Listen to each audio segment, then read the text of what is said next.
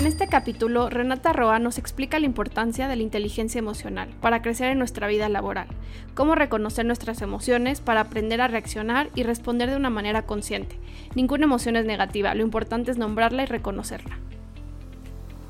Y eso creo que es uno de los grandes mitos, que para llegar a ser un CEO uno tiene que quitar las emociones.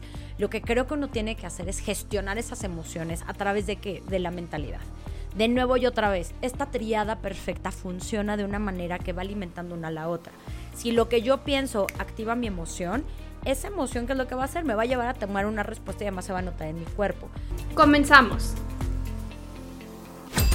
Bienvenidos a otro capítulo de Benji's of Beauty. El día de hoy tenemos a Renata Roa. Yo estoy muy contenta de tenerla porque ella tiene mucho conocimiento de un tema muy importante que de verdad yo creo que son las bases de cualquier, que cualquier persona debe tener para emprender o para trabajar, que es inteligencia emocional. Híjole, pues me presento. Soy Renata Roa y soy una analfabeta emocional en rehabilitación. y me encanta iniciar con este statement porque pareciera que uno casi casi ya por sentir emociones sabe de ellas y en realidad lo que yo he descubierto en mi camino es de que a menos de que no quieras aprender de ellas y te eches un clavado a, saber cómo se sienten en tu cuerpo, cómo se materializa cada una, nombrarlas, yo siempre he dicho las cosas por su nombre, bueno, las emociones, no sabes la importancia que tiene el, el nombrarlas por nombre, apellido, sensaciones y empezar a entenderlo. Entonces, así como estudiamos un montón de cosas que yo no entiendo para qué, porque nunca he sacado yo la raíz cuadrada de absolutamente nada, ¿no? yo digo, digo, ¿por qué las cosas que realmente deberían de ser tan esenciales como es empezarnos a dar un curso de rehabilitación a todos, porque todos somos analfabetas emocionales cuando nacemos y más cuando además nuestro entorno cercano no sabe tampoco nombrar emociones, no sabe manejar emociones, vive un duelo y en vez de vivirlo evade, eh, está enojado y bueno, materializa a través del enojo, pero tiene miedo, pero materializa a través del enojo, pero está triste, pero materializa a través del enojo y tú dices, ¿cómo? O sea, nada más está enojado, ¿no? Y después de... Yo soy la reina de eso, ¿eh? Cualquier emoción se transforma en coraje, todo. Claro, ¿por qué? Porque te da una fuerza tan cañona para que tú puedas entonces vivir esa vulnerabilidad en tu espacio, en tu, en tu forma. Y te diría, si te sirve, qué padre, pero yo siempre pienso que las emociones siempre te van a pasar factura. Entonces, creo que el primer paso para entender todo este mundo que espero ahorita nos haga hacer un clic en algo si aprendemos y abrazamos esta etiqueta, que odio las etiquetas, pero creo que esta nos invita a estar de manera muy constante, viviendo el solo por hoy, ¿no? Porque al final toda rehabilitación, como yo siempre lo he dicho, invita a tener esta mente de aprendiz, esta mente de principiante. Solo por hoy quiero entender qué está pasando conmigo, solo por hoy le voy a dar esa transformación al mundo de las emociones y motion, energía en movimiento, que creo que esa definición a mí también empezó a ayudarme a quitarle un montón de cargas, ¿no? Ay, es que qué emocional eres y ya lo veíamos como algo malo, ¿no? Cuando, a ver, emoción, energía. La energía no es buena ni mala, la energía sirve de algo. Hay energía que nos hace... Hay energía que nos mete más a nuestro mundo interior, a recapacitar, a reajustar, a calibrar todo lo que está ocurriendo. Hay energía que nos pone a lo mejor en una vergüenza como para también calibrar mucho nuestro sistema de creencias, nuestro sistema ético de valor. O sea, hay un montón de tipos de energía, pero aquí lo que quiero que entendamos, si tenemos que ponerlo como en palito uno, palitos uno es todos somos analfabetos emocionales en rehabilitación, ojalá y lo abracemos, pero dos, en el momento en que le quitamos la creencia de que es bueno o malo sentir algo, creo que vamos a poder ahora sí explorar el potencial que tiene, porque tiene unos beneficios. Sí, está cañón. Ren, te voy a regresar. ¿Quién eres? ¿Qué haces?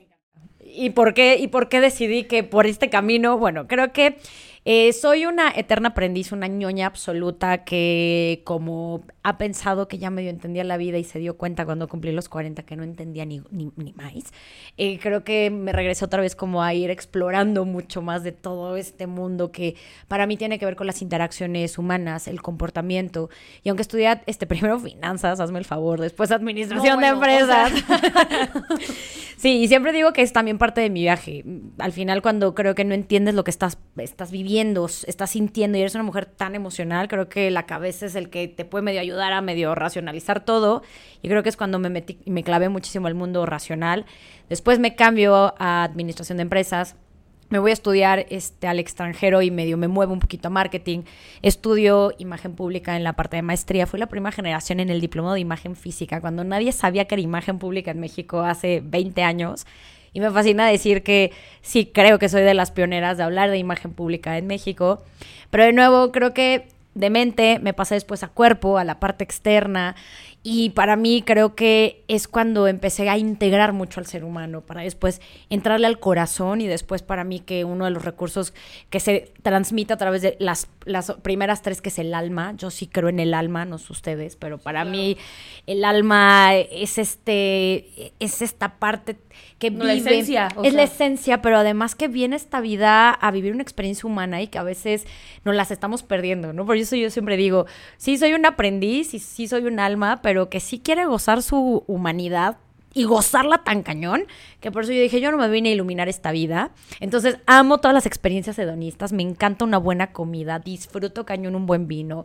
Tengo además una cervecería artesanal con mi marido, entonces amamos el mundo Qué rico. foodie. Entonces, creo que Disfruta realmente la vida. gozo, porque también aprendí que en el mundo de las emociones hay cosas que ocurren a través de lo que le ponemos a la mente, pero hay estados mentales que nosotros tenemos que activar y buscar a través de la decisión. Y, la decisión radica primero de un proceso de conciencia. Entonces, soy una mujer siempre en busca de respuestas porque no he entendido absolutamente nada de la vida y que, bueno, he escrito dos libros, ahorita estoy escribiendo mi tercer libro, que tengo una línea de bienestar, que soy conferencista, bueno, eso es lo que hago, no lo que soy, pero que creo que a través de este viaje me ha encantado compartir las poquitas cosas que a lo mejor medio me han hecho clic, muy a mi manera, y espero que este capítulo a todos los que nos escuchen le haga clic en su alma y que pueda hacer que esto tenga un resultado, sobre todo como muy tangible en su Sí, vida. sobre todo que sepan que sentir es lo mejor que le puede pasar a las personas y que es la herramienta más fuerte para cambiarte y para cambiar a quienes a lo mejor te rodean y ni siquiera tienes una manera de comunicarte con ellos y el sentimiento es conexión. Sí, y que además ocurre desde un lugar biológico. O sea, si lo vemos así, nosotros contagiamos emociones en menos de dos minutos a través de la neurona espejo. Lo que trae, lo que traemos, este, todos los cerebros, hasta la de las palomas. Tú, por ejemplo, este, vas caminando en el centro, están todas las palomas, de repente a una medio como que le haces la finta, una aletea y todo el resto de las palomas aletean al mismo tiempo. Ese es el efecto de la neurona espejo, es decir, yo replico el lenguaje corporal de alguien por un tema de sobrevivencia, el ser humano también lo tiene. Ahora, lo que ha pasado es que nuestro cerebro, al tener una evolución y al tener, digamos que, pues un desarrollo de conciencia y demás, hemos, digamos que, hecho estos procesos no nada más para, huye porque ahí hay el peligro o ahí viene el tigre, sino ahora es también de cómo replicando tu lenguaje corporal, yo empiezo a generar la sincronía de la triada que a mí se me hace fascinante, que es la mente, el cuerpo y evidentemente este, la emoción. Y esa triada a través yo de replicar el cuerpo, o sea, tu lenguaje corporal, le mando el, mensaje a mi cerebro diciendo al cerebro, híjole, no sé cómo, por qué tendría yo que sentir esto, pero entonces al meter la imagen mental a mi cerebro, empiezo a segregar hormonas que después entonces genera esa sincronía perfecta. Entonces, al final esta conexión O sea, digamos que tienes el sentimiento. Es que es, puede sonar un, un tema bastante complejo, pero es algo que vivimos todos, Todo pero no lo sabemos trabajar. Entonces Sí. quiero entender, sientes algo y no tienes identificado la emoción o el sentimiento. Si tú lo llegas a como a, es que no sé cómo se en español, como picturize, o sea, como que ponerle imagen, es más fácil que sea como relatable, me van a odiar por el spanglish, pero es que no tengo las palabras en español. Sí, lo puedes asociar con algo, sí, pero a ver, ojo, lo que hay que entender es que este, esta triada no sabe quién fue primero, si el huevo o la gallina. Entonces, si tú estás sintiendo algo, pudo haber sido activado por un pensamiento inconsciente, porque el 95% de nuestros procesos son inconscientes. Entonces, sí, este proceso inconsciente, pum, se activa a través de algo que yo estoy o poniendo en mi mente de forma consciente o también algo que me activó ese recuerdo y que yo no estoy presente o consciente, pero que hace que mi cuerpo sienta algo. Entonces, esta triada de nuevo, cuerpo, mente y corazón, funcionan siempre buscando sincronía, hacer clic. Entonces, yo siento algo que sentir, cualquier sensación que pase en tu cuerpo, que además es, digamos, que la conclusión o bien la percepción de todos los estímulos externos que yo tengo.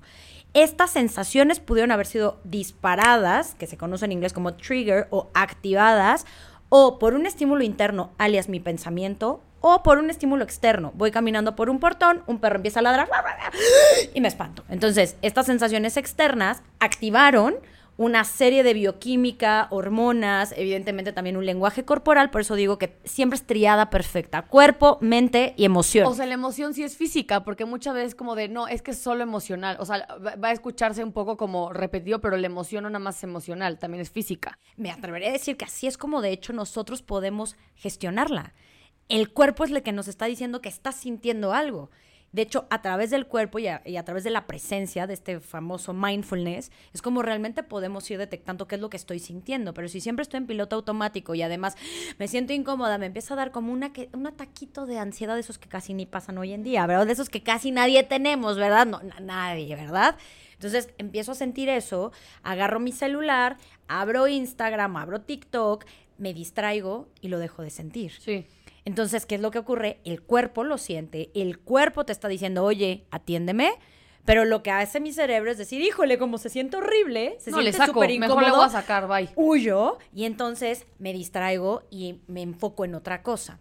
Ren, ¿qué es vivir en como piloto automático? Porque se escucha mucho, pero la gente como que no logra entender qué es, entonces no se puede relacionar. ¿Qué es? Amo.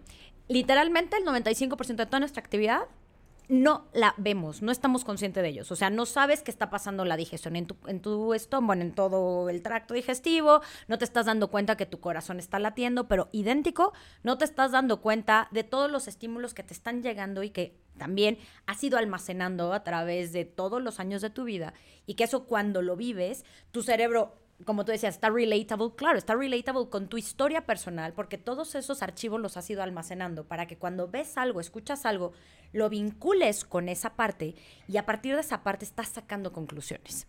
Y no será que de repente, y esto a lo mejor te va a cuestionar un poco, pero a veces el, el como piloto automático es para, ¿cómo podríamos el ser humano tener este, esta cantidad de estímulos todo el tiempo sin volvernos locos? Si estás consciente absolutamente todo, ¿no te vuelves loco? Te vuelves loco, pero ahí empieza entonces también el regalo máximo. O sea, escucho mi corazón y estoy escuchando el pajarito y además cómo me corre la sangre. ¿No es algo que te puede trastornar? 100%, pero ojo, porque en donde tú pones tu atención empieza a transformar tu identidad. Y es de las investigaciones más recientes que ahorita están ocurriendo alrededor de la atención, del enfoque, y a mí se me hacen fascinantes. Porque entonces lo que tú estás percibiendo no es inocente no ocurre nada más porque sí. O sea, le pones tu atención a lo que te importa. A lo que te importa o a lo que ha tenido un impacto previo en tu vida y que hoy tu sistema te está diciendo, o oh, cuidado, o está padrísimo, porque al final nuestro cerebro, al ser tan primitivo, lo que está buscando es o aumentar el placer o disminuir el dolor. Y, cuando tenemos claro eso, imagínate. Y justo eso está relacionado con la inteligencia emocional, porque una persona inteligentemente emocional se conoce muy bien y sabe totalmente todos los sentimientos y las reacciones que tiene cuando alguien se acerca o cuando alguien le propone algo o cuando alguien le solicita algo de trabajo, ¿no? Como hacia el lado, lo conoces también que sabes cómo reaccionar o si no lo conoces también, por lo menos te estás dando cuenta qué está pasando contigo para que, como yo diría, en vez de reaccionar, que es una respuesta involuntaria e inconsciente y que recibe lo mejor. Exactamente, eh, puedes llegar a aumentar esos tiempos y entonces ya le podemos llamar respuesta.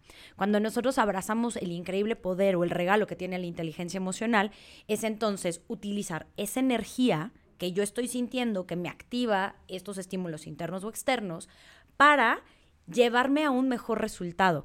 Ay, pero ¿a qué mejor resultado te puede llevar a enojarte? Porque yo crecí con que el que se enoja pierde. hay enojos, hay ira que puede ser muy útil. ¿Por qué? Porque a nosotros nos activa lo que nosotros sentimos que es injusto. Y cuando uno quiere luchar por alguna injusticia, a mí se me hace maravilloso porque puede ser energía puesta al servicio de cosas padrísimas, ¿sabes? Lo malo está en que si esta ira yo la estoy utilizando porque siento que es injusto que mi jefe me haya pedido este documento cinco minutos antes de que yo estoy saliendo y voy y le digo, no lo voy a hacer y le vas a gritar y le vas a aventar los papeles, claramente no te está ayudando a tener los resultados que deseas. Allí es cuando entonces esa inteligencia emocional no está funcionando a tu favor. Según la Universidad de Yale, el 78% del éxito de un profesionista está en el manejo de su inteligencia emocional. ¿Qué quiere decir eso? Que la forma en cómo gestiona desde la frustración, desde el enojo, desde evidentemente este hasta el síndrome del impostor que activa emociones también en nosotros. O sea, cuando te hablo de emociones, te hablo de absolutamente todo lo que ocurre en nuestro mundo interno, activado afuera o adentro, que puede ayudarnos o puede limitarnos a llegar a los resultados que estamos obteniendo. ¿Qué es lo que activa sobre todo este tipo de energía? Mucho de ello está, con, este, está, digamos que metido en el tema del diálogo interno. Como te decía, disparadores externos, el perro. Internos, mi historia personal, pero también lo que yo me estoy contando de lo que yo estoy experimentando.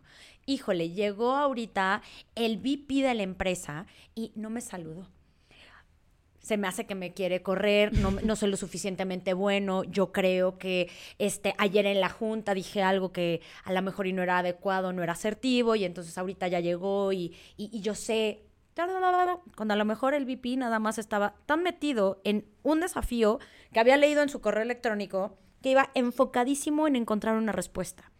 El tema de la inteligencia emocional entonces habla no nada más de qué es lo que sientes, sino qué haces con eso que sientes y evidentemente cómo alimentas la narrativa que puede seguir haciendo que de la emoción se te vaya al sentimiento, después a tu actitud, a después a lo mejor hasta una personalidad. A la conducta, o sea, a la, conducta, a la respuesta. Siempre diré, emoción y sentimiento son diferentes, aunque parten de lo mismo. Yo siempre, como por fines didácticos, a todas las englobo en emociones. ¿Qué pasa cuando las personas se la viven diciendo, es que todo te lo tomas personal. Ahí también tendríamos que ver si sí es cierto que todo me lo tomo personal. Y si es tu caso, yo te diría que deberías empezar a hacer justamente una evaluación de este diálogo interno. Yo siempre diré que nada en la vida es personal. Y cuando digo nada, nada. La gente hace cosas, no te hace cosas. A menos de que estés conviviendo con un narcisista, sociópata, sí, alguien que ya tenga un problema realmente. Que lo está haciendo con dolo, te diría, uh, aguas. Pero me atrevería a decir que es en el menor de los casos. Yo creo que todos estamos constantemente, y creo que todos nos ha pasado en nuestro entorno familiar, que a veces uno dice un comentario y no a propósito, después dices, ay, creo que la regué. y alguien más se lo toma como, es que tú lo hiciste para ti. No, lo hice porque pues estaba... Sí, se me salió, perdón. Se me salió, no. Híjole, es que no me saludaste, perdón, no traía lentes, o sea, no, no es a propósito. Entonces, cuando alguien piensa que todo el mundo está en su contra, yo sí evaluaría mucho desde qué lugar está haciendo esa narrativa y sí hasta les diría y los invitaría a que empezaran a revisar un poco de su historia personal, porque sí creo que en la historia personal a veces puede haber muchos indicadores, no porque crea que infancia es destino, pero sí creo que infancia se puede volver una referencia importante a muchas de nuestras actitudes. Sí, 100%. Pregunta, ¿tú cómo crees que los grandes CEOs de los corporativos más importantes o sea, ¿qué educación crees que tengan para poder llegar a esos puestos? Amo eso y esta pregunta. Fíjate que en algún momento tuve la fortuna de poder este, platicar con uno de los campeones de Fórmula 1, un piloto inglés, que yo le decía, a ver, la emoción claramente mueve al ser humano, pero ¿qué es lo que hace que puedas llegar a conquistar un título y un campeonato en uno de los, ¿no? Este, una competencia así que además implica una concentración así. No, y cuántos ojos no te están viendo. Trabajar la mentalidad. Entonces, sí creo que de nuevo, no porque la emoción sea menos importante o más importante. Y eso creo que es uno de los grandes mitos, que para llegar a ser un CEO uno tiene que quitar las emociones. Lo que creo que uno tiene que hacer es gestionar esas emociones a través de qué? De la mentalidad. De nuevo y otra vez, esta triada perfecta funciona de una manera que va alimentando una a la otra. Si lo que yo pienso activa mi emoción, esa emoción, que es lo que va a hacer? Me va a llevar a tomar una respuesta y además se va a notar en mi cuerpo. Pero si yo he estado trabajando desde mis habilidades de la resiliencia, que para mí es uno de los grandes regalos que también te da la inteligencia emocional. ¿Qué es renta? Ahí tu paréntesis, ¿qué es la resiliencia? Resiliencia si tú lo investigas como en un diccionario de física, es cuando un cuerpo tiene algún tipo de energía que transformó a ese cuerpo y cuando se la quita regresa a su estado original. Para mí la resiliencia y la manera en que a mí me gusta sobre todo enseñar el mundo de las emociones es a través de fórmulas que nos faciliten. Para mí resiliencia tiene que ver con aceptación y acción ante esto que estás aceptando. O sea, sí. Yo estoy en un puesto donde me choca eh, y, y, estoy aquí, me la paso quejándome y ahorita me acaban de batear otro pitch o me acaban de decir que no soy lo suficientemente bueno yo sí soy una persona resiliente que voy a decir, tengo que aceptar la situación. No, pero es que todo pasa por algo. Eso no es aceptar. Eso es este positivismo tóxico y es el gran enemigo de la inteligencia emocional. Aceptar es decir, me están golpeando a cada rato y, esto no está padre. Eh, si a mí no me gusta sentirme que soy un fracaso, que a lo mejor y tengo el síndrome del impostor y demás, ¿qué es lo que voy a hacer? Acepto la situación, pero como, ¿qué crees? No la acepto y no me gusta, tomo acción de esta situación.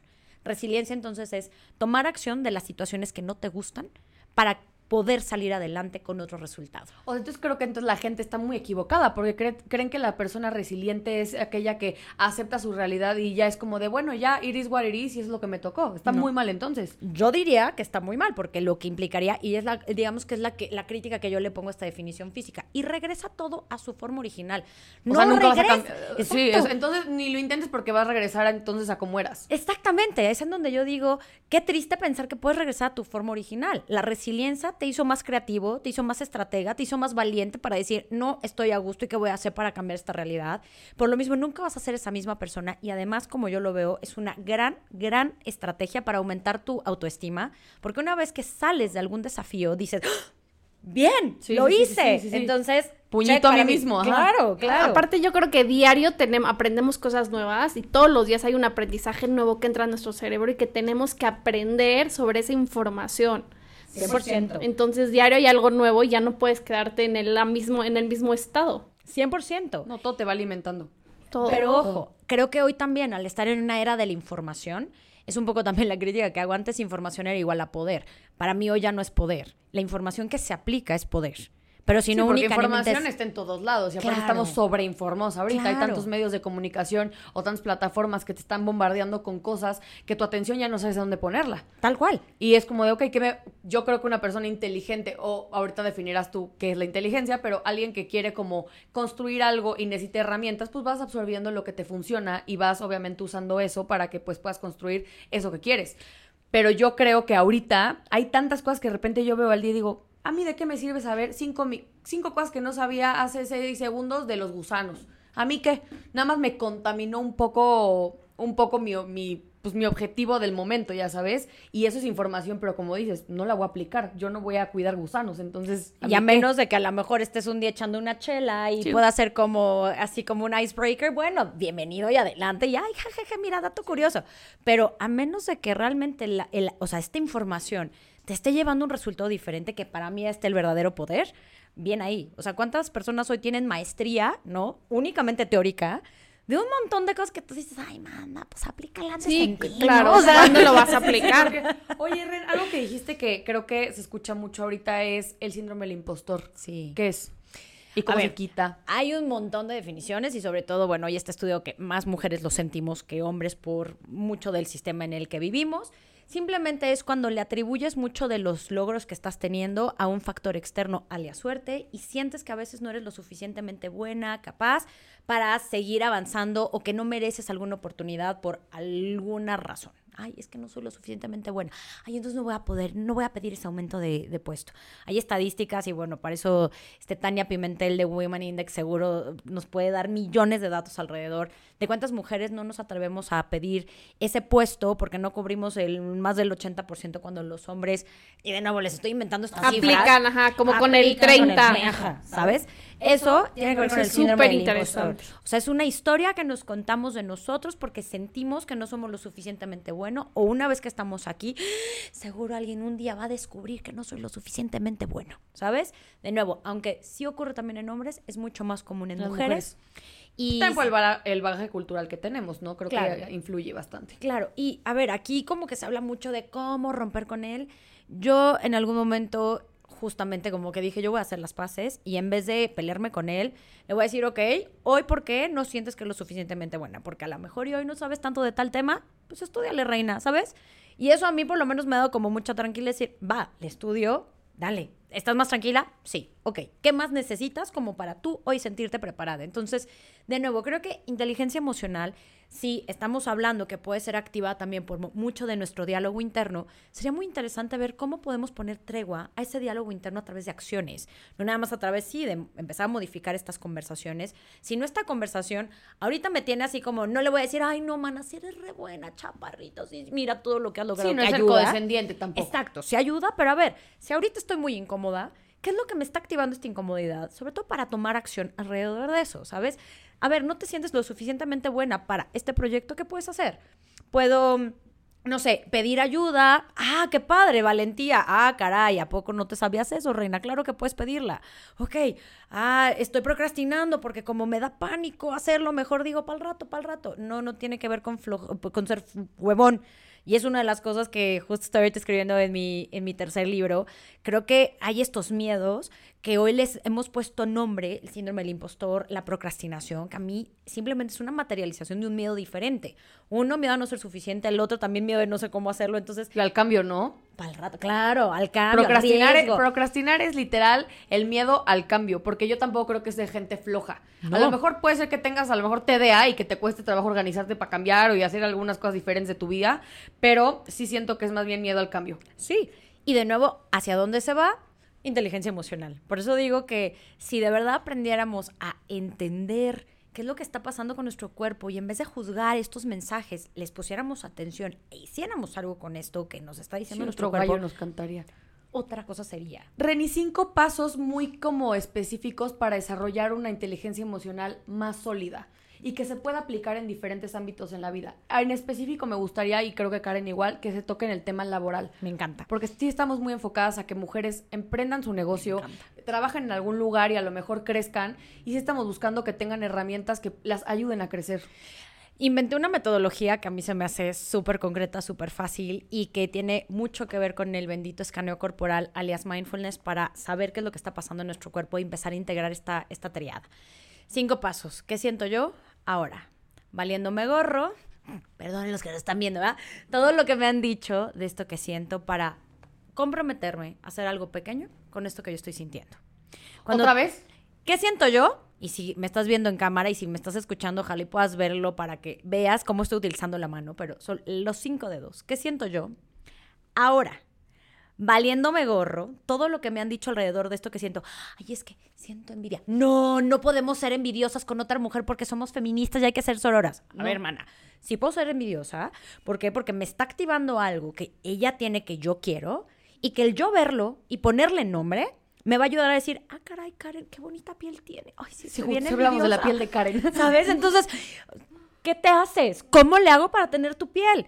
La envidia le estoy llevando a inspiración, pero además acción. Entonces, si yo dejara de juzgar todo lo que siento, no me estaría como que, no, no, no puedo sentir, no, no, no me puedo enojar, no, no puedo sentir un montón de cosas cuando ninguna es buena o mala. Es, a menos de que me lleve un resultado mala onda de, "Ah, como la piel de Sí, le voy a aventar gusta". Exacto, para que no tenga esa piel. Eso ya es no tener o no utilizar esa inteligencia. Para mí la inteligencia tiene que ver con cómo la, to- todos tus recursos, cómo los usas para tu beneficio. Eso es para mí la inteligencia, la que quieras. Puedo repetir entonces las manos. Es ¿Qué siento ¿Qué yo? siento yo? Ahora, valiéndome gorro, todo lo que me han dicho alrededor de esto que siento, para comprometerme hacer, aunque sea algo pequeño, por esto que yo estoy sintiendo. Y de ahí, ¿qué necesitamos? Aprender de emociones. Si yo les pregunto cuántas emociones conocen, a lo mejor y si nos fue bien me van a dar una lista de 15, 20 emociones. Y si nos fue bien.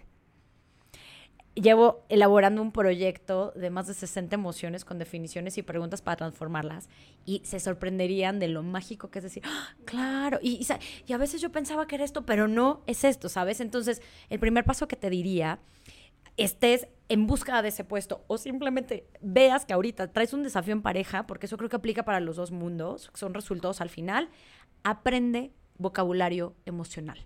Hasta que no aprendamos a nombrar las cosas por, el no- por su nombre y distinguir y diferenciar qué es lo que yo estoy sintiendo, puedes iniciar escaneando cuerpo y viendo además cuáles son estas reacciones que te están llevando y después cuáles son esos disparadores para que puedas empezar también a hackear el sistema de alguna manera. ¿Y qué pasa cuando hay reacciones viscerales y reacción, o sea, como una reacción física realmente genuina? Yo me voy a poner de ejemplo. Yo me enojo muy feo, muy feo, o sea, pero de que en serio, pero no me dura el coraje, nada, o sea, se me quita rápido. Explosiva. Muy explosiva, o sea, de que en serio, y me puede detonar algo tan tonto como, por ejemplo, que voy a meter el coche a alguna privadita que va como con vuelo y alguien se me cruza, bueno, ¡ah! o sea, me- pero me, me saca el diablo. ¿Cómo puedo en ese momento que el cuerpo realmente está teniendo una reacción de que quiero bajarme, atropellar a ese pobre humano que solo iba cruzando? Luego me pasa con semáforos, de que me toca así justo y me dan ganas de bajarme y aventar, pero, o sea, muy Sí, sí, sí. iracunda. Sí.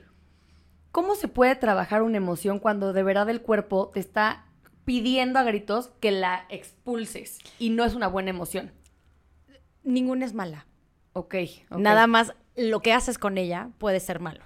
¿Sabes? Sí. Pero ninguna es mala. Y en creo mi que eso- cabeza es matar a quien se me cruzó, o sea... Pero la emoción per se no es mala. De nuevo, si eso lo utilizaras para después hacer una marcha de la gente que no sabe utilizar las, las privadas y entonces eduquemos a toda la gente, sería maravilloso, ¿sabes? Entendamos entonces que tú tienes entonces una manera de reaccionar al nivel corporal. Ejemplo, a mí se me calientan las orejas cuando estoy enojada. Y seguramente te va a llegar la señal antes de esa reacción. Sí, antes de que te des cuenta de la emoción, ya reaccionó el cuerpo. Entonces, ¿por qué es tan importante estos cinco pasos? Porque estoy o sea, te estoy invitando a que tú también vayas conectando con tu cuerpo cada vez más. Lo que pasa en el piloto automático es que vivimos en la cabeza y no estamos conectando con el cuerpo. Y acuérdense que somos esa triada perfecta, cuerpo, mente, emociones. Hay que entender que hay esta bendita triada, ya sé, Renata, cuerpo, mente, me- este, emoción. Cuando sabemos eso, en el momento en que entonces esté llegando esta erupción y esta ira tremenda, seguramente la vas a sentir en el cuerpo. Ahora, se disparó, acuérdate, por un estímulo interno o externo. Interno, un recuerdo, algo que tú ya habías almacenado en tu memoria y que entonces lo asocias con algo. Entre más joven o entre más chica fue ese evento, va a tener más fuerza en tus reacciones. No es lo mismo un evento que fue sumamente duro a los dos años y que tuvo una intensidad emocional que se quedó en tu memoria y hasta corporal, que uno que a lo mejor ocurre a los 12 años. Entre más intenso y más chica lo viviste, más se queda en tu memoria este, somática, que además es tremendo ese tema, y bueno, podría hablar casi casi un capítulo entero de ella, porque la memoria somática, a veces el cuerpo no entiende de dónde se activan cosas, aunque tú digas, no, no estoy pensando nada de eso, no estoy enfrente de un semáforo, no, no, no está ocurriendo esto, ocurre algo que no sabes que la activó, pero es que el cuerpo en sí mismo tiene una memoria especial. Por eso hay mucha gente que dice, es que las células tienen memoria, 100% lo creo. Entonces, ¿qué podemos hacer? Uno, saber qué es lo que está pasando en nuestro cuerpo para poder aumentar lo más que podamos esos, esos tiempos de reacción para volverlo respuesta. ¿Cómo lo podemos hacer? Respirando, conectando con nuestro cuerpo. En vez de viendo el semáforo, utilizando tu ejemplo, empezando a ver lo que está pasando con mi cuerpo, empezar a respirar de una manera profunda para que en el caso de la ira bajemos el nivel de cortisol, que es, digamos, con una intoxicación inmensa, con un nivel de adrenalina tremendo, y es cuando entonces saca toda nuestra fuerza y se nos pone la- este, las orejas súper calientes y demás. Entonces, conectar con nuestro cuerpo puede ayudar. Si no estás en el coche y estás en algún lugar donde puedas irte a lavar las manos para que literalmente te baje la temperatura y conectes también con tu cuerpo, te puede ayudar. La catarsis es sumamente sana. Pero ¿cómo? Si ahorita estoy en pleno grito. Ahorita vamos a eso del pleno grito para ver también cómo podemos resignificar eso. Pero si puedes, una catarsis ayuda muchísimo. ¿Con quién? Con el primo que se me pone enfrente. Puede ser. O también escribiendo, por ejemplo, ayuda muchísimo. Después lo rompes porque qué tal que después te las cachas, notas el jefe o alguien. La rompes, nada más es catarsis. Y además, a la larga puedes ir distinguiendo cuáles son el tipo de patrón que activa esa reacción. Yo siempre diré, no tenemos muchos disparadores. En realidad, sobre todo por el tema de la ira, son dos o tres. Pero están muy presentes y cada vez que los entiendes, puede ser que los puedas trabajar mejor. Yo, por ejemplo, siempre digo que yo cuando siento que no me escuchas, me activa mi ira. Entonces, cuando yo hablo un call center, siempre digo de broma, "Ay, ojalá y nunca vaya a ser Lady Call Center porque los call centers así, digo, no, señorita, no se puede. Y tú, no, pero es que escúchame, ya sabes. Esa escúchame. desesperación de escúchame, a mí me activa. Sí, racionaliza lo que me estás contestando, no nada más Sí, como máquina. No, se puede, no se puede. Entonces siempre digo, ay, por favor, nunca quiero ser Lady Call Center, pero es que me activan un montón, porque yo cuando siento que no me escuchas, yo digo así como, escúchame, es muy injusto que no me escuches, y activa entonces mi ira. Entonces, el entender qué es lo que activa tu ira ayuda un montón a estar muy consciente. Entonces, cada vez que yo hablo un call center, se los juro, me tengo que preparar Mentalmente. mentalmente así. Venga, si podemos, estás bien, estás ecuánime, venga, si podemos, sí lo vamos a lograr, ¿sabes? Entonces eso ayuda un montón. Ahora, ahorita me platicas, fuera del aire, no se escuchó eso, pero estuvo bien interesante, que estás descubriendo que tú cuando estás en el semáforo, cada vez que estás en ese semáforo, eh, para ti es una pérdida de tiempo, pero también así Y estoy como muy acelerada. estás muy acelerada. Y ahorita, rascándole un poquito a su historia y a los recuerdos, eh, llegamos a este, re- sobre todo esta memoria donde te asaltaron a ti y a tu familia, justamente estando parada en un semáforo. Entonces lo que le compartí es que su ira no es con el inepto conductor o ¿por qué perdemos el tiempo? Sí, en este caso mi esposo, pobre humano. Sí, Pobre. A- a- aquí Le públicamente le está haciendo sí, una. le pido, siempre es como, es que pásatelo. Sí, pobre, y de verdad él quiere cumplir la ley. Y acuérdense que algunas emociones se pueden, digamos que, canalizar de otra manera. Por eso siempre digo, ¿qué siento yo ahora? Aprendiendo primero qué es lo que siento. En tu caso es muy probable que sea miedo. Y entonces el miedo también tiene tres maneras de salir, ¿no? Una de ellas es o me paralizo, la segunda es huyo o la tercera es ataco. Entonces muy probablemente en ese ataco también utilizas ese puente para después llevarlo al enojo, para volverte súper fuerte y decir si alguien se te acerca, la que manda aquí soy yo, yo te mato antes de lo que tú me mates a mí. Entonces de nuevo, cuando uno va resignificando estos estímulos, ¿qué resignificar? Ok, eso para mí allá significó eso. Hoy, ¿qué puede significar? protección, para eh, orden. Y entonces cuando vas transformando eso, vas haciendo que estas reacciones vayan bajando de intensidad hay que trabajarlo de nuevo, no nada más en la mente, y es una de las cosas que siempre digo. Creo que amo el mundo de las terapias, pero también amo mucho cuando estamos trabajando a nivel corporal. La terapia mueve emoción, mueve mente, pero el cuerpo también necesita esa transformación. Desde hipnosis, desde danza primal, hay un montón de herramientas hoy además muy divertidas que nos pueden ayudar a canalizar eso. ¿Qué es lo que pasa? Que si estás detectando que el jefe, hombre, te activa cosas que lo viste ya, porque cada vez que estás en este proceso de que me sacó de mis casillas y, empezaste a hacer una lista de las cosas que te activan, casi siempre tienen ese patrón. Te puedo casi garantizar que a lo mejor de chiquita la figura, a lo mejor de autoridad y masculina, generó por ahí algo que hoy te activa eso. De no es para juzgarlo, es para entender que muchas de nuestras reacciones hoy, al venir de procesos involuntarios, pueden disparar cosas y tener reacciones que no necesariamente nos pueden ayudar a lograr nuestros objetivos. Entonces, a mí siempre el querer ascender de posición no es nada más obtener herramientas, sobre todo estratégicas, este, financieras y demás, sino también se tienen que volver parte de qué es lo que necesitas hoy dejar ir para seguir avanzando con mayor fuerza y a veces ese dejar ir son cosas del pasado de tu misma historia personal. Oye, entonces tú recomendarías, y digo, creo que va a ser una reflexión que yo me voy a llevar, los días que estoy como enojada en el trabajo o que me siento justo débil cuando yo soy una persona que siente fuerte, ¿recomendarías escribirlo en una libreta? Y empezar como a darle nombre a cada sentimiento físico y adentro para después yo creo que eso te va a ayudar a evolucionar en tu inteligencia emocional y saber cómo reaccionar. Tal cual. Por eso ahorita justo estoy anadísima de lanzar ya tres productos de inteligencia, justo para eso.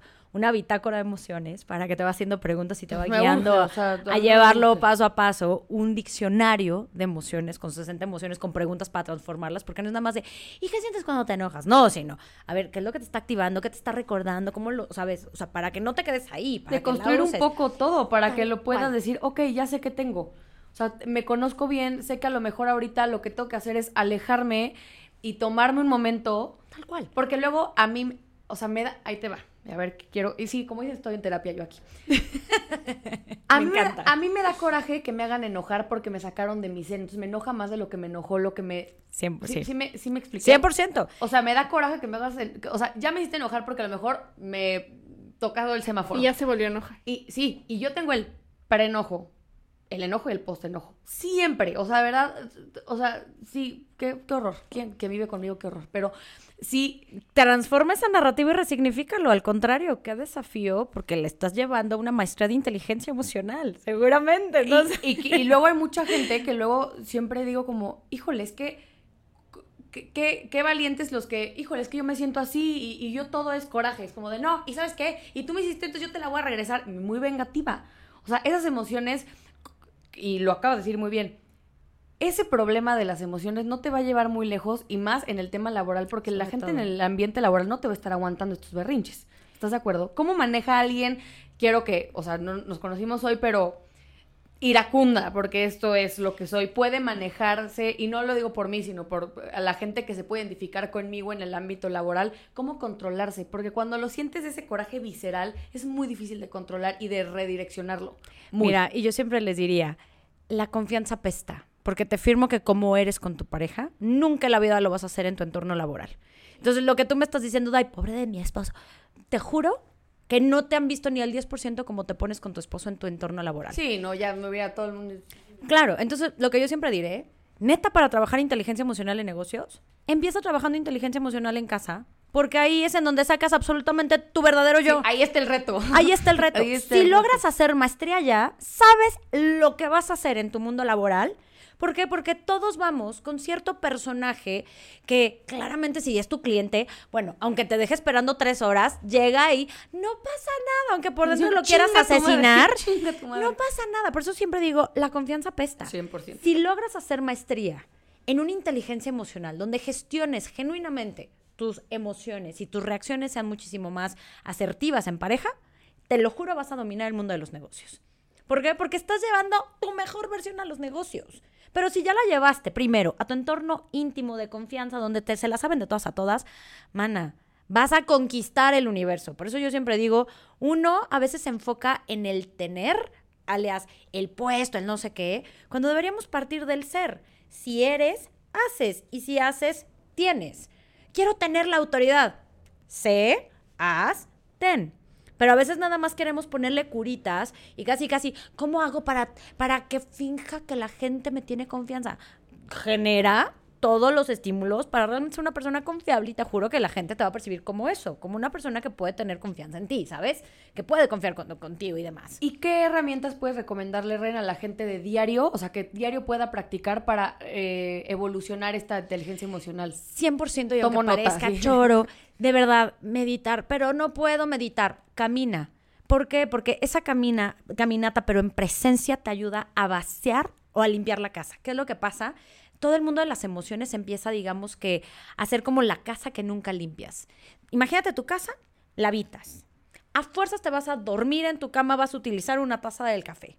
El no tener un espacio para limpiarla, es decir, estar en, en silencio y estar respirando conscientemente hace que se te vaya acumulando el trasterío en la cocina, pero el baño sucio, pero la, o sea, la ropa. Entonces, estos cinco minutos, estos dos minutos de respiración consciente, o si quieres una práctica más formal en meditación, te lo juro, es limpiar tu casa diario. Para mí, esa no es negociable. Segundo, el bendito journaling a mí se me hace fascinante para que saques absolutamente todo lo que estás sintiendo. Es un poquito la respiración. La respiración es observar lo que sientes, el journaling es expresarlo y empezar entonces a hacer como una maestría de tu propia emoción y de tus propios disparadores. Tercero, el movimiento. Si estamos hablando de esta triada, en uno estás ayudando a que, digamos que la emoción se empiece a relajar. La otra, la mente, tienes que hacer algo para el cuerpo. La mente no se puede calmar a menos de que el cuerpo ya esté calmado. Te invito entonces a que, ¿qué es lo que puedas hacer? Poner tu canción favorita y antes de meterte a bañar, bailes. Neta, bailar, el baile lo que va haciendo es que va moviendo todo tu cuerpo y va haciendo entonces que todas las emociones que se han contenido en él, desde el estrés en los hombros, desde el cuello, desde la no sé qué, salga de una manera además divertida. Entonces, el movimiento corporal es sumamente importante para el manejo de las emociones, aunque tú no lo creas. Y el cuarto, yo siempre te diría, si busca sobre todo algún lugar donde puedas hacer un outlet emocional, alias terapia, tu mejor amiga, que puedas hacer esta catarsis. Que sepas que no te está juzgando, porque uno de los grandes retos del mundo emocional es que a veces nos sentimos juzgados por lo que sentimos, cuando de nuevo no tendríamos que disculparnos de absolutamente nada. ¡Qué envidia! Pero gracias porque me estoy dando cuenta de algo. No, híjole, qué vergüenza. Yo me hubiera encantado hablarte, pero después ya no te hablé porque tuve mucha vergüenza de no dar la cara, ¿sabes? En el momento en que vamos nombrando y estamos compartiendo esto, le quitamos la carga. Hoy se sabe que el ver la emoción de frente, digamos que le quita poder. Entonces, cuando tú empiezas también a romper las creencias de no, no, no puedo decir lo que estoy sintiendo y entre... De hecho, te ayuda hasta a ser más vulnerable, a conectar de una manera más rica con las personas. Eso te ayuda a ganar influencia, a ganar un montón también hasta de conexión. Entonces yo te diría, aprende a hablar de tus emociones con más gente, pero ten estos outlets para realmente, ¡fum!, sacarlo y vas a ver que vas a aumentar tus tiempos de respuesta, vas a empezar entonces a enojarte muchísimo menos. Como en todo, va a haber momentos donde vas también a necesitar otro tipo de ayuda y está bien. Los momentos de crisis, perdón, no podemos ser supermujeres y además manejar nuestras emociones de una manera adecuada. Y ojo, ¿eh? Aunque a nivel feminismo es horrible que todos los hombres den por hecho que por ser emocionales estamos en nuestros días, hasta yo les diría, hasta las hormonas juegan un rol bien importante. Entonces, también aprender a entender estos procesos para que en estos lugares tengas, digamos que rituales y una disciplina mucho más clara para este que no digamos que no te no se desborden, ¿sabes? Porque no es que te vayan a ganar, nunca te ganan. No se desborden y no te controlen en vez de tú gestionarlas. No sé si con estos tips, pero es que Total. me faltaron como millones, pero bueno, No, creo no. que funciona, No, creo Ren, que son muy sea, claros. No, no, o sea, yo estoy, sí, como dicen aquí en terapia, o sea, literal, te quiero decir que de, de verdad eres brillante, o sea, qué, qué rico hablar gracias. contigo, qué, qué placer haberte conocido hoy. Este, ojalá que lo puedan escuchar completo porque sí vale toda la pena. Eh, Ren, nada más antes de cerrar, háblanos un poquito de tus libros, La Ruta del Yo. Eh, todo eso está en Vic. Este, son audiolibros que, de nuevo, para mí han sido como compartir un poquito este tema de la integración. De nuevo, soy Renata Roy, soy analfabeta emocional en rehabilitación y todo lo que pueda ayudar a, a compartir es maravilloso. La ruta del yo conecta, que justamente es un journal para con técnicas para entender y transformar emociones. Entonces ahí van desde meditaciones, desde píldoras de mindfulness, desde ejercicios, este, un montón de cosas, porque yo decía, sí tengo que, digamos que acompañar a las personas en esto que a mí me tardó años. Y lo diseñé para mis sobrinos, que me encantaría acotarles el camino, que a mí me, to- me tomó un montón de tiempo y un montón de descalabros. Eh, tengo meditaciones ahí también como para aprenderte a relajar. Están además mis, eh, mis dos libros. Está en ti, Tu Camino para Sanar. Está en ti tengo dos capítulos de emociones. Tu Camino para Sanar, justamente también hablo de Conecta, que tiene que ver con eso. Resignifi- Reescribe, que tiene que ver con el resignificar. Entonces, todo esto que hemos hablado en alguno de mis libros, en mi canal de YouTube, este, en todos los lugares me gusta compartirlo porque de nuevo para mí se volvió parte de lo que mi propósito de vida con muchos eventos que me dijeron no tienes ni idea de las emociones, este me han motivado a que más gente vea que ahí tenemos un montón de poder que no hemos utilizado y no hemos abrazado. Pues ya escucharon, hay que trabajar las emociones, más bien conocerlas, trabajarlas y tratar de redireccionar las que no son tan positivas, porque sí creo que en el ámbito, digo, hablamos obviamente en un mundo muy general, pero también queríamos tocar el tema como laboral, pero puede ser una herramienta muy importante que tienen como que tomar para que de verdad puedan estar en el punto laboral donde están buscando. Ren, ¿dónde te busca la gente? Más bien, ¿dónde te encuentra la gente? En renatarroa.com, ahí también se pueden suscribir a mi newsletter, les tengo siempre como que si su taller, su conferencia, que si su regalito y demás. En mis redes sociales, arroba renata-roa, en mi canal de YouTube Renata Roa Moreno y próximamente en El Poder de lo Pequeño, en un podcast que está a nadita ya ¡Qué de nacer. padre! Sí, 100% ¡Felicidades! Muchas gracias, saben el, del desafío que es.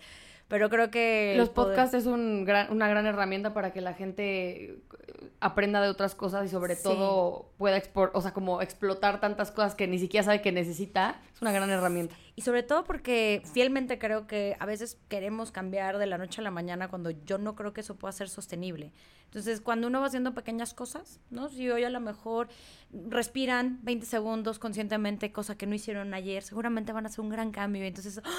Lo va implementando. Yo creo muy, muy cañón en el poder de lo pequeño. Entonces, ¿qué pasaría si Completamente. hoy hiciéramos algo chiquitito que ni se sintiera, pero mañana también otro poquito y así hasta tener una vida con resultados completamente Pequeños diferentes. cambios, grandes cambios. 100%. Sí. Entonces, ay, qué placer estar Ay, aquí. no, Gracias, no. felicidades Ojalá por esto su durara proyecto. dos horas, porque sí, de verdad estuvo, o sea, muy gratificante esta, esta conversación. Ojalá todos los que nos escucharon y, y nos pudieron ver, ojalá lo puedan ver porque sí, Ren hizo algo muy valioso con las manos que les va a recordar cada vez que las vean lo que tienen que hacer. De verdad estuvo increíble. Se los vamos a dejar un videito, yo creo que en la cuenta, porque vale mucho la pena que lo vean. Eh, acuérdense que Benji's of Beauty sale todos los jueves a las 12.45. Nos vamos turnando el canal Karen y yo. Yo todavía no recupero mi cuenta de Instagram, pero me pueden encontrar en este mm, TikTok como Florian Barrola. Yo como Rodarte Karen en todas mis redes sociales. Y nos vemos el siguiente jueves. Muchas gracias por escuchar. Bye.